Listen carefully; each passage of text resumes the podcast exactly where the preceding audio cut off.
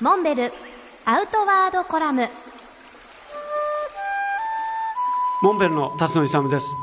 今日は俳優の宍戸海さんにお越しいただいております。今週はぜひ3年前に一緒させていただいたスイスの、はい、えー、お話をしたいんですけど。ですね。スイスはよく行かれスイス自体の山を本格的に行ったのは会長と行った時が初めてですね。そうでした、はい、どうでしたか？そのグリーンシーズンのアルプスなんつうんでしょう、まあ、その山はね、いくつか登ってきてるんで、その温度差はね、いいんですけど、うん、やっぱり、パッと最初見たときは、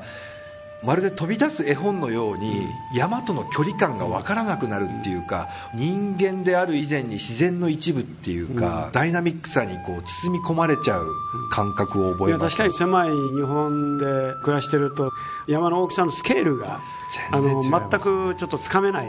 ところありますよね、えー、パッと見てすぐ登れるからと思ったら見えるんですよ、えー、2000メーターぐらいね全然遠い標高差があるとか、えー、1日じゃとても行けない距離です、その中で特にあのよく知られてる山、はい、マッターホルンって山、はい、セルマット、はい、セルマット。奥に、まあ鎮座されておりますけど、えー、セルマットでびっくりしたのはやっぱりあのその麓の町自体が車を乗り入れないですとか、はい、自然に相対してた生活をとかね、まあ、お仕事なさってる人がいて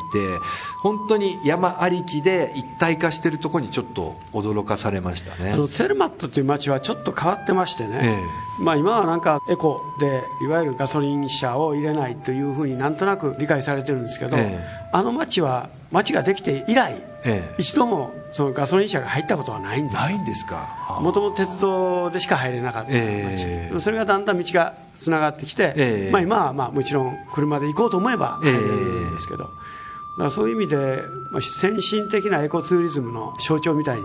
言われてますけど、えー、よく本当に考えてますね、あの街はね。そうですね、えー、で要するに正面にマッターホルンを見て、左手側のゴルナーグラードに行く1個手前の大きい駅の池があるところあるじゃないですか、はい、あの逆さマッターホルンがはいはいはい、あそこは何て、えー、あのリュッフェル湖ですね、はい、そこで会長とモンベルのお客さんたちとみんなであの野立て？やりましたね。あれがちょっと印象深いですよね。和風マッターホルンっていうか。その辺の話また来週、はい、お願いできますか？お願いします。はい。今日は俳優の宍戸海さんにお越しいただきました。ありがとうございました。ありがとうございました